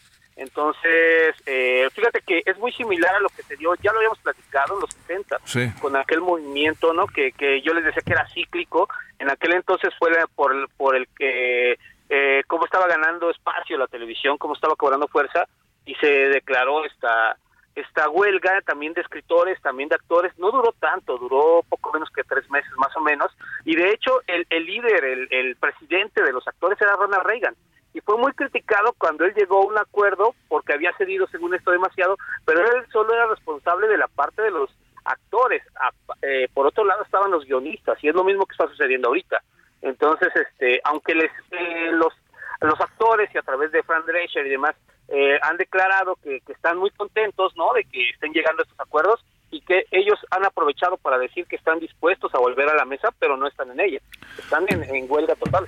Oye, eh, digamos, eh, entendiendo, entendiendo que son cosas diferentes respecto a las demandas que uno y otro, ¿no? Este tienen, uno y otro este sector tienen respecto a lo que está pasando, pero de cualquier manera, eh, esto, ¿tú crees que habrá posibilidades de que se sienten a negociar con los actores, alguna cuestión de esta naturaleza? Yo creo que sí, o sea, a final de cuentas es parte del proceso, ¿no? Eh, por lo que hemos visto, yo creo que sí abre abre las puertas para que haya algún acercamiento. Ellos mismos lo están propiciando, están aprovechando que, Sí. que se dio a conocer en conjunto entre el- entre el, eh, la Asociación de los Estudios y, y el Sindicato de Escritores. Los actores están aprovechando para decir, ¿no? Que están ahí dispuestos a negociar. Y la verdad es que sí tiene, aunque están son negociaciones por separado, sí tiene mucho que ver. ¿No? Porque a final de cuentas lo que exigen los, los guionistas tiene, tiene, está señalando todo lo que tiene que ver con la inteligencia artificial, donde sienten que ellos puedan ser en algún momento sustituidos en su trabajo y tengan menos ganancias, y también todo lo que tiene que ver con lo que se gana, con, lo, con los residuales, ¿no? Con las retransmisiones, etcétera, que no es, no era claro dentro de lo que, cómo se manejan en las plataformas, y es lo mismo, muy similar a lo que piden los, los actores, ¿no? Entonces, yo creo que este es un primer paso, aunque está te digo, resuelta parci- parcialmente, ¿no? Pero sí es, eh, eh, dan, abren la puerta, está de entrada ahí. Oye, este, eh, ¿qué pasa con la industria? ¿Qué de la industria se echa a andar? Pues igual, ¿no? Se, se, se echa a andar solo una parte, o sea, se, se reactivan proyectos, pero en todo lo que tiene que ver con la preproducción, porque a final de cuentas eh, no se filma, ¿no? Eh, eh, Claro. No hay actores, los actores no están. Entonces todo esto en realidad no lo hemos notado porque había como un back ahí de, de proyectos sin estrenar, de los empezaron a, llevar poco a poco. Realmente cuando empezamos a notarlo es un, por ahí del primer tercio de cuando va a terminar el primer tercio del 2024, entonces nos daremos cuenta, ¿no? De, de, este déficit que ya tienen, porque al final de cuentas las pérdidas ya están calculadas, ¿no? Eh, en 5 mil millones, ¿no? De, dólares están, ya están calculados de cómo se detuvieron, pero todo lo que se reactiva es la parte de los guiones. Eh, la verdad es que de alguna manera hubo, trataron, digamos, de, de manejar las cosas de, man- eh, digamos, de frente, ¿no? Porque eh, tomando nuevamente referencia a lo que pasó en los 60, ahí se habló de que los estudios empezaron a reciclar guiones, nada más les cambiaban eh, los créditos en lo que se resolvían las cosas con los guionistas. ¿No? Aquí se dio el primer paso, por eso se resolvió primero con los actores y después con los guionistas, ¿no? Ahora ya se resolvió con los guionistas, entonces el siguiente paso pues sería obviamente los actores, ¿no? Sí, claro, ya ahí veremos. Oye, ¿y qué? ¿Cómo anda la industria? ¿Hay cosas por ver ahora, Jesús? Pues, pues sí, porque a final de cuentas, bueno, eh, el- hay, había- tenían cosas por estrenar. Viene la época en donde se estrena, digamos, el, el cine eh, de, de- con pretensión intelectual, el cine de propuestas. No viene la nueva película de Martín Scorsese, que de hecho hoy hizo una declaración que causó revuelo en las redes sociales, ¿no? ¿Qué que dijo- qué dijo, eh? ¿Qué dijo, qué dijo? Una amenaza, ¿no? ¿Qué dijo? dijo que el cine de superhéroes era una amenaza, eh, porque ahora un- toda una generación entendía que el cine, lo único que era el cine era el cine de superhéroes y que se tenía que apoyar a directores como Christopher Nolan. Esa fue su declaración. Oye, ¿le das, la, ¿le das la razón o no, Jesús? En parte, ¿sabes? O sea, yo como les decía, eh, creo que a final de cuentas el público también consume, consume el otro cine.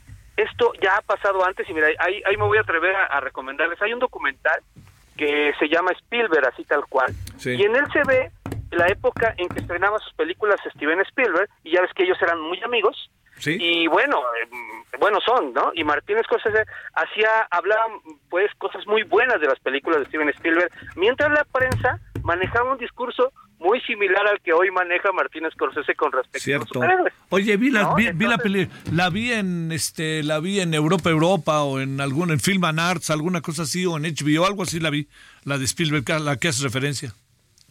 Sí, sí, habla de las plataformas. Creo que es de HBO.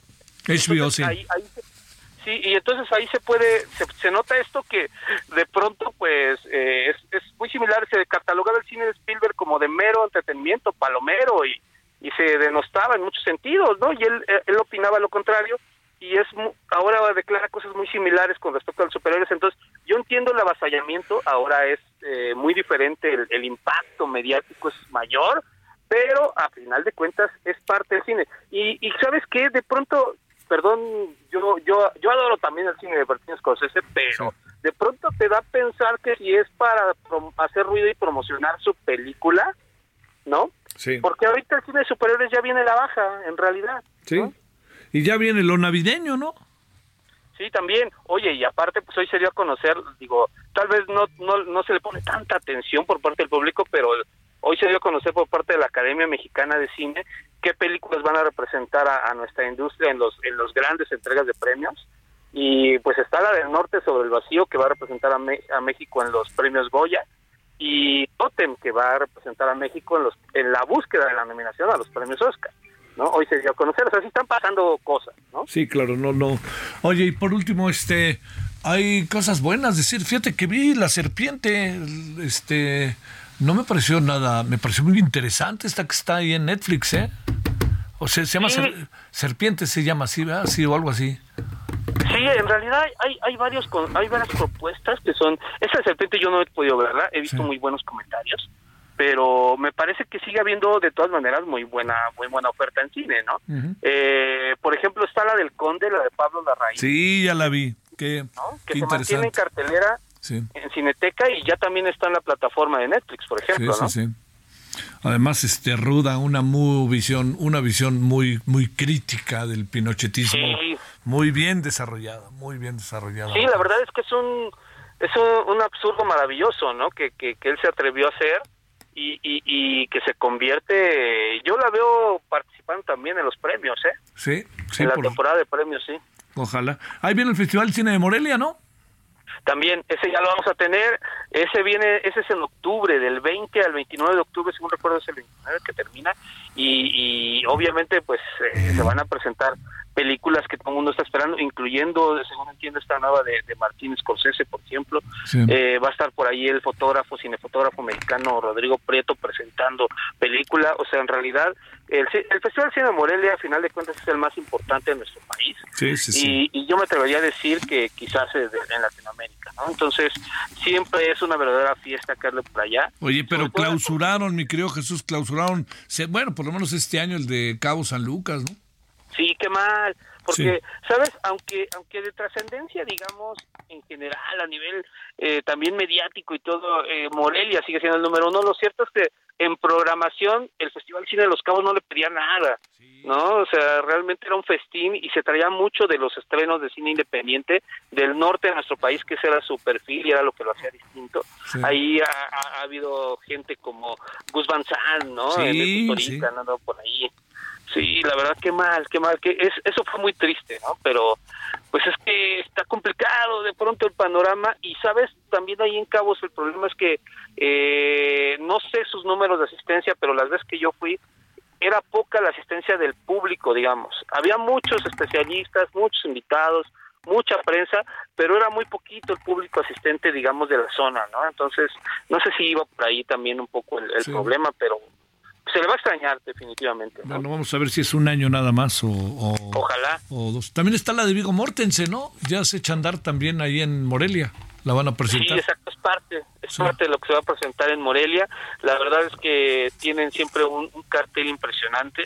Este, este año no es la excepción. A ellos incluso la pandemia no, no les hizo Sí. mella, ¿no? Obviamente modificaron sus, sus mecánicas, sus dinámicas, pe- por, pero al cuestión de nivel, la continuidad se mantiene, ¿no? Y, y cualquier cinéfilo que se precie de serlo tiene que estar en Morelia y el público en general, si se, si se de verdad se permiten andar por allá, se van a llevar grandes sorpresas. Sí. Te mando un gran saludo. A ver, saca tu bonita mágica.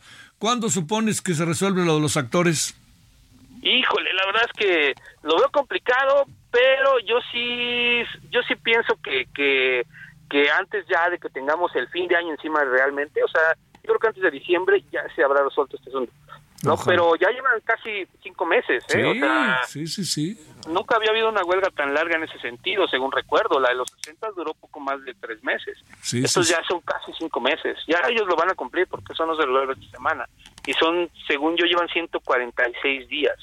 Entonces, pero yo creo que antes de que nos alcance la recta final, es decir, antes de que empiece diciembre, yo creo que ya estará resuelta.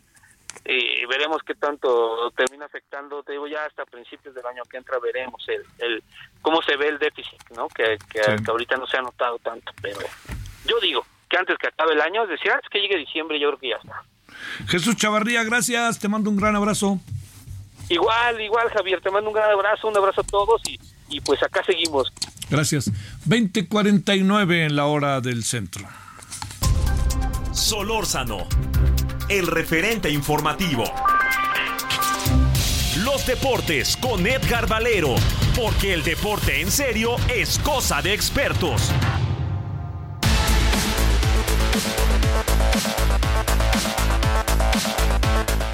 Querido Edgar Valero, muy buenas noches, ¿cómo estás? Mi querido Javier, muy bien, gracias. Eh, mejor que Checo Pérez, mi querido Javier. ¿Qué anda pasando con el checo? Además, ya, ahora sí, ya todo mundo le anda dando con todo. Yo no sé cómo le dan con todo a un cuate que va en segundo lugar, pero le dan con todo, ya que ya se salió de, de a final de año, ahora sí, de Red Bull, que es un. Bueno, a ver, pues, ¿qué pasó? Pues mira, eh, lo que ha pasado en las últimas carreras con Checo Pérez, eh, Javier, hemos venido platicando carrera a carrera, la presión de lo que está haciendo Verstappen, que es sin duda alguna el mejor piloto del mundo, eh, habría que verlo en otro carro, pero por lo pronto en el Red Bull, eh, Verstappen es imbatible a pesar de los resultados de la semana pasada en Singapur, y Checo Pérez está es evidente que está presionado en exceso por esta situación y lo que pasó allí en Suzuka la noche del sábado fue eh, de verdad llamar la atención. Le pasó todo lo que podía haber pasado, ¿no? En la salida, después de, de que había conseguido el quinto sitio en la parrilla para salir, pues apenas se puso en verde el semáforo y Sainz se metió entre él y Leclerc, lo mandaron al sexto, eh, luego llegó Hamilton, eh, Checo Pérez trató de defender la posición, le dio un lleguecito, dañó la parte fr- frontal del vehículo, se fue al séptimo lugar, tuvo que entrar a los pits, lo eh, regresa el carro y pues unos eh, instantes después tiene otro incidente ahora con Kevin Magnussen. Y pues no habían pasado ni 15 vueltas Javier cuando tuvo que regresar nuevamente a los pits. Lo sancionaron además con 5 segundos. Y cuando parecía que se iba a quedar ya guardadito ahí en la zona de pits el resto de la competencia de las 53 vueltas habían transcurrido 15 como te comento Eh, resulta que la escudería decide que salga a la pista a cumplir con la sanción de 5 segundos para que no lo afectaran para la próxima competencia y, pues rarísimo el movimiento, sale, da unas cuantas vueltas, cumple con los cinco segundos y regresa. Y, y bueno, pues al final de cuentas, un fin de semana olvidable para Checo Pérez, tiene seis carreras por delante, lo sancionaron con cuatro puntos de la superlicencia, Javier, dos por cada incidente, ya tiene gastados de los 12, eh, ya tiene gastados siete, le quedan cinco y hay seis carreras por delante, y a como están las cosas, cada error le puede llegar a costar gravísimo y si se acaba a los 12 puntos de la superlicencia, eh, lo podrían sancionar con una suspensión de una carrera. Oye, este, eh, déjame preguntarte con lo poco que yo sí y lo que tú sí sabes, ¿son su responsabilidad Los dos, sí, claro. los tres Claro, incidentes? Los dos incidentes son su responsabilidad. El primero, eh, eh, por quizá por su manejo un tanto rasposo en esta competencia, eh, cuando trató de defender la posición eh, en la salida y que Sainz eh, salió con todo, ¿no? Eh, y que Leclerc no, no le dio espacio, Checo se mete y al meterse, él es el que, el que genera ahí el impacto, ¿no? Y también cuando pasa Luis Hamilton, eh, trata de defender por la izquierda a Checo Pérez el- el- la pista, eh, como no dejando pasar a Hamilton, pero Hamilton, eh, Javier, no era cualquier piloto.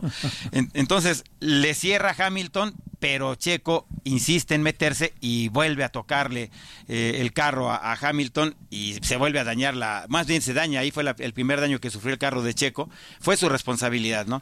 Y ¿Cuándo, con, vuelve, eh, ¿Cuándo vuelve a haber una carrera? Eh, dentro de dos semanas el Gran Premio de Qatar, eh, Javier. No, hombre, pues, dentro de tres meses, ¿no? Para ver si se... Bueno, ¿qué más tenemos? Bueno, eh, en este momento ya terminó el primer partido del Monday Night del fútbol americano. Las Águilas de Filadelfia siguen invictas, 25 a 1 le quitaron, 25 a 11 le quitaron lo invicto a los Bucaneros y están jugando los Bengalíes contra los Rams 16 a 9 y está en investigación el tema de la fiestecita del cumpleaños de Salcedo con eh, sus compañeros del equipo de Cruz Azul, que todo el mundo dice que por qué no hizo la fiesta otro día, pues porque es su cumpleaños y digo, una cosa es que haya perdido con su equipo, no lo defiendo, ¿eh, Javier? No. Pero si ya había programado su fiesta de cumpleaños y perdió el equipo, que querían que cancelaran la fiesta y que no la hiciera, eh, y no lo hizo de manera burlona, ¿eh? O sea, lo hizo en privado, pero el cantante al que invitaron a la fiesta a amenizarla fue el que, eh, pues, filtró algunas fotos en sus redes y por eso se enteró la directiva de Cruz Azul que está pasando por una crisis gravísima. Sale, bueno, nos vemos al ratito, ¿no? Claro que sí, Javier, cómo no. Buenas gracias. noches, gracias. Oiga, hoy a la, en la noche vamos a estar con la reunión de los padres de eh, los estudiantes desaparecidos eh, mañana hace nueve años, allá en Ayotzinapa, en Iguala, Chiapas en el límite, Tapachula que lo queremos ver aparte, Chiapas en el límite en general, seguridad, y Tapachula lo que está pasando con los migrantes, Litio la cancelación de concesiones, el caso de Montserrat Juárez y el baile, el baile interminable de las candidaturas. Bueno, pásela bien, nos vemos aquí juntito, ojalá nos acompañe, Dios. Hasta aquí Solórzano, el referente informativo.